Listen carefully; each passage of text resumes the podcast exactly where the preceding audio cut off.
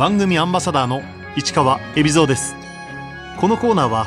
毎回一人の障害者アスリートチャレンジドアスリートおよび障害者アスリートを支える方にスポットを当てスポーツに対する取り組み苦労喜びなどを伺います。パラカヌー諏訪正明です。諏訪正明選手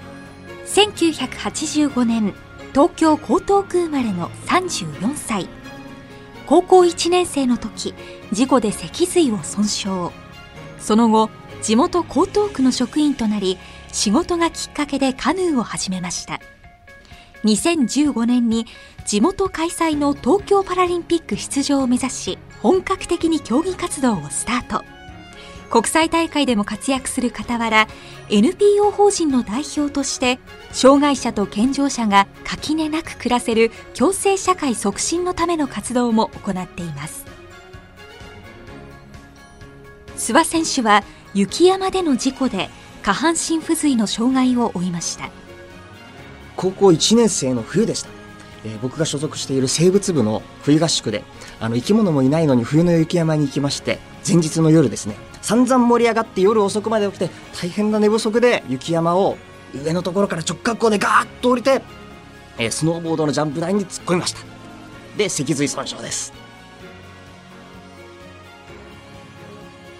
事故の後諏訪選手はリハビリをしながら車椅子で高校に復学しました。半年ぐらいもう東京に帰ってきてからリハビリの病院に入院をして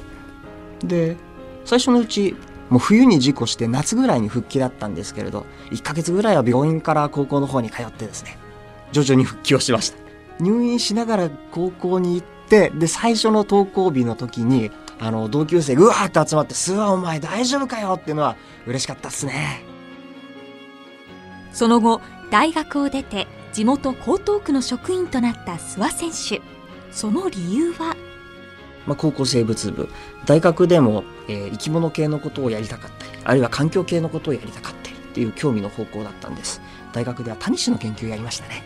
えで、えー、生き物の話だったりとかあの水に関わるとこ環境に関わることができるといいなと思っていたい。で就職先を探している中で地元江東区には当時ですね水辺と緑の課っていう生き物をやるぞ緑をやるぞそう水辺の町江東区の仕事をやるぞっていうところがあってこういう部署があるんだったら僕就職したらきっとここに入れてもらえると思うからここ入ろうってなものであの江東区に入りました。希望していた仕事水辺と緑の課へは入れたんでしょうか？1年目入れなかったんですよ。あの区民部区民課戸籍係っていうところででしたね。で中に能力認定試験っていうのがあるんですね。あの他の専門職とかに転校するための試験があるのでそれをもう一回受け直そうと思って、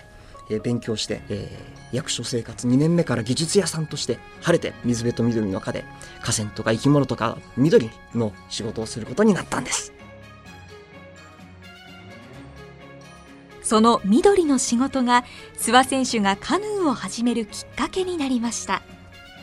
江東区にはあの職員提案制度って言ってもっとみんなが幸せになるように職員自ら提案して新たな仕事を作っていくっていう制度があるんですね。で先輩の提案がパラカヌー。障害者でも水辺に親しむことができるように水辺でカヌーをすることができるように河川改修の時に整備しましょうっていうものだったんです。そこに、えー、一口乗らせていただいてその賞がですね、えー、アイデア賞を取ることができたんですね。で、えー、その時はそこまでですぐ事業化するっていうことはなかったんです。その後、えー、河川の改修をやりますっていう風になった時にお前自分で提案した事業なんだから本当にカヌーをこの場所でやることができるのかどうかテストパイロットで行ってこいっていう風な上司に言われましてカヌーに乗らせてもらったんですね。こうして思わぬきっかけで諏訪選手のカヌー人生が始まりました。オリンピック競技のカヌーにはカヤックとカナディアンカヌーの2種目がありますが東京パラリンピックから正式競技となるパラカヌーはどんな種目があるんでしょうか？パラカヌーはカヤックともう一つがワーという競技になります。ワーはですねポリネシアの言葉なんですけれどそれで小舟っていう意味。こうアウトリガーカヌーって英語で言った方が伝わることもあるかもしれないですね。足が船の脇についてるんです。競技用のやつは片側についてますね。あの浮きがあることで浮きがある方向には沈しない、転ばない。沈っていうのはカヌーでいうとこの沈没です。あの、水に潜っちゃうやつです。浮きがない方向には浮きの重さがあるので浮き持ち上げて沈しなきゃいけないから、ちょっと沈しづらいっていうものになってます。障害別のクラス分けはどうなっているのでしょう？パラカヌーのクラス分けっていうのが3つあります。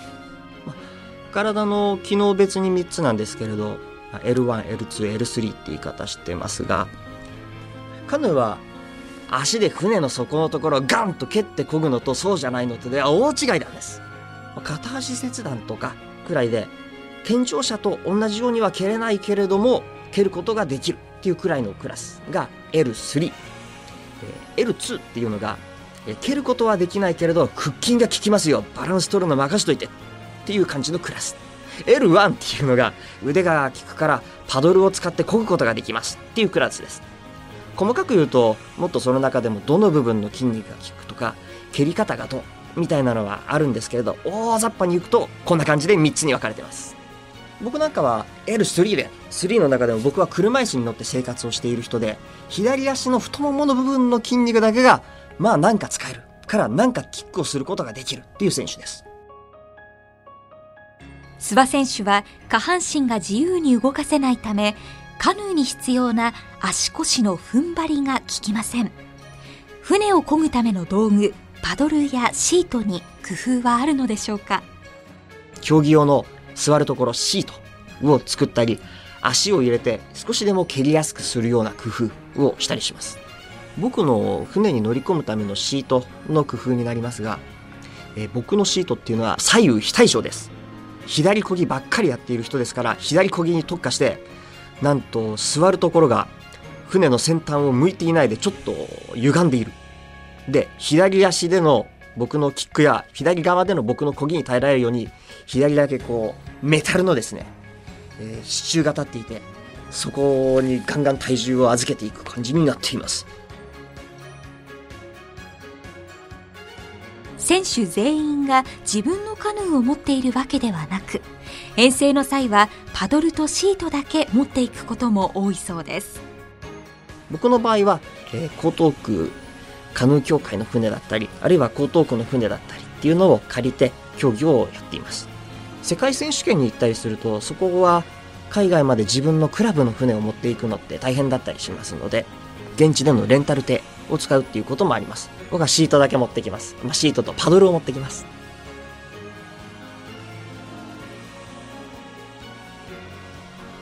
江東区の職員としてプロジェクトで地元の河川にパラカヌーの船着き場を作る提案をした諏訪選手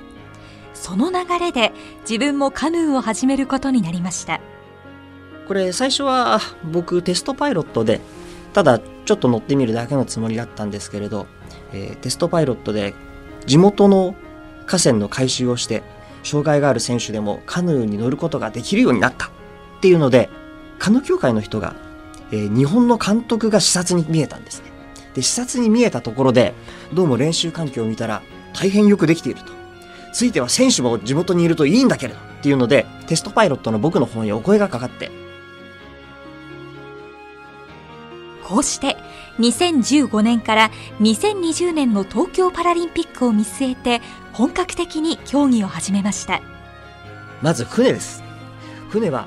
地元の企業さんが江東区で役立ててくれというので寄付をしていただきまして地元江東区カヌー協会の方に寄付をいただきまして私たちは練習をすることができるようになりました。大感謝です。カヌーの基礎はどう学んだんでしょう？地元江東区はですねパラカヌーをやる前から地元の町会だったりのカヌークラブがあったりっていうのでそれは盛んだったんです。であの中学校のカヌークラブの面倒見ててくれたりしてる先輩がいてその先輩がやってくれたりとかあの川遊びのところ得意な先輩がお世話してくれたりとかっていうところだったんで最初もうレジャー用のカヌーで漕いで行って地元のカヌークラブの皆さんのところに遊びに行って一緒に漕いでとかしましたね。初めて出場した大会は？国内の大会の最初に出たのがあれが一番大変だったんです。あれは石川県の小松の日本選手権に出たんですけれど日本選手権と言いましても当時選手は全然いませんので、えー予選大会とかなくいきなり日本選手権だったんですが小松の会場っていうのは結構横風で荒れるんですよ。スタートラインまで頑張ってこぎます。スタートのコールがかかるまでチンしないように頑張ります。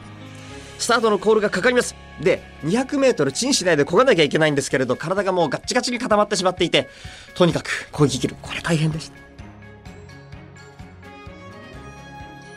当時諏訪選手は競技を始めてまだ3ヶ月。翌年イタリアのミラノに日本代表として派遣されました。最初ミラノに行った時はもうお祭り騒ぎ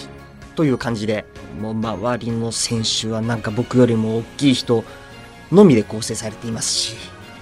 えーそんな中で僕は本当にできるのかっていう正直会場にちょっと飲まれる感じがありました。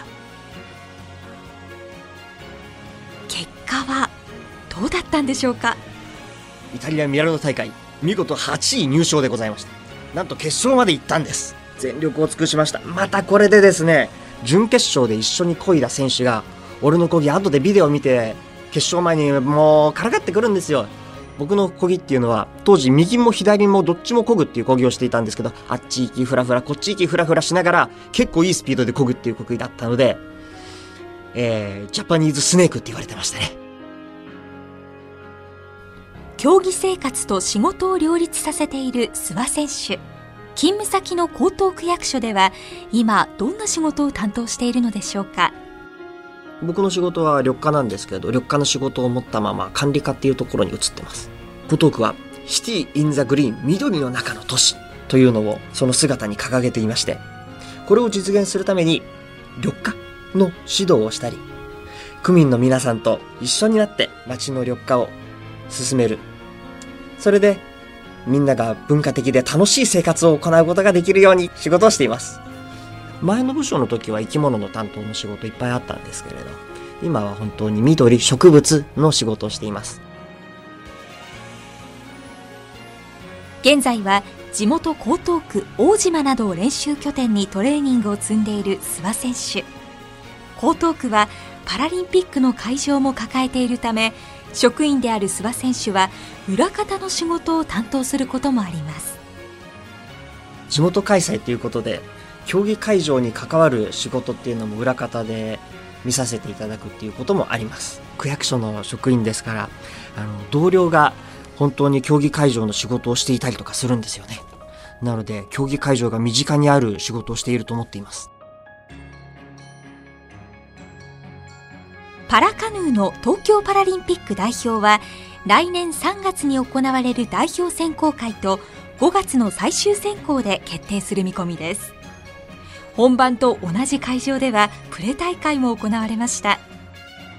直近9月の日本選手権は海の森水上競技場自宅から車で30分のところで行われました。天気は快晴。非常に素晴らしい環境の中であの消波装置もバッチリ効きましてですね本当に最高のコンディションの中でレースをすることはできました。日本選手権の漕ぎはですね会場のコンディションと自分の体のコンディションとそして自分のメンタルのコンディションが最高の状態で臨むことができたんです。特にですねあのスタートから150メートルまでのスピードが乗るそれを維持するっていうのは非常に良かったです。地元開催の大会では地域の人たちの声援も大きな力になります。地元のカヌークラブのみんなとかが応援に来てくれて頑張れってあら嬉しいっすね。で同僚も来てくれたりなんかしてやっぱり練習して苦しいだけの時とは全然違います。あれすごい聞こえるんですよ。結構遠いようでいて。あのうわ苦しいもう嫌だってだいたい 100m ぐらい漕ぐと雑念が入り始める人もいる、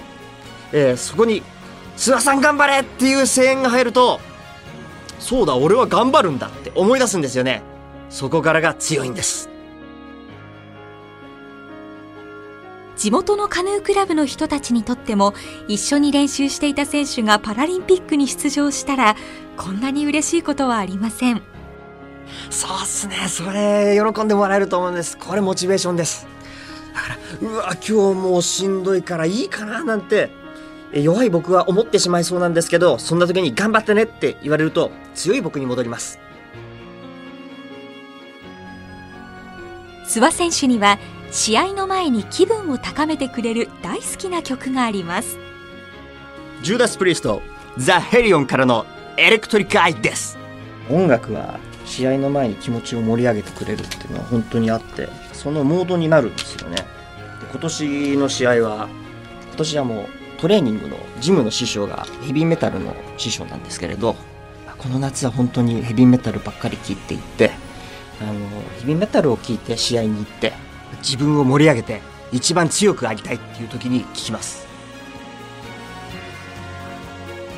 諏訪選手は障害者と健常者が垣根なく暮らせる共生社会を実現させるための NPO 法人を設立。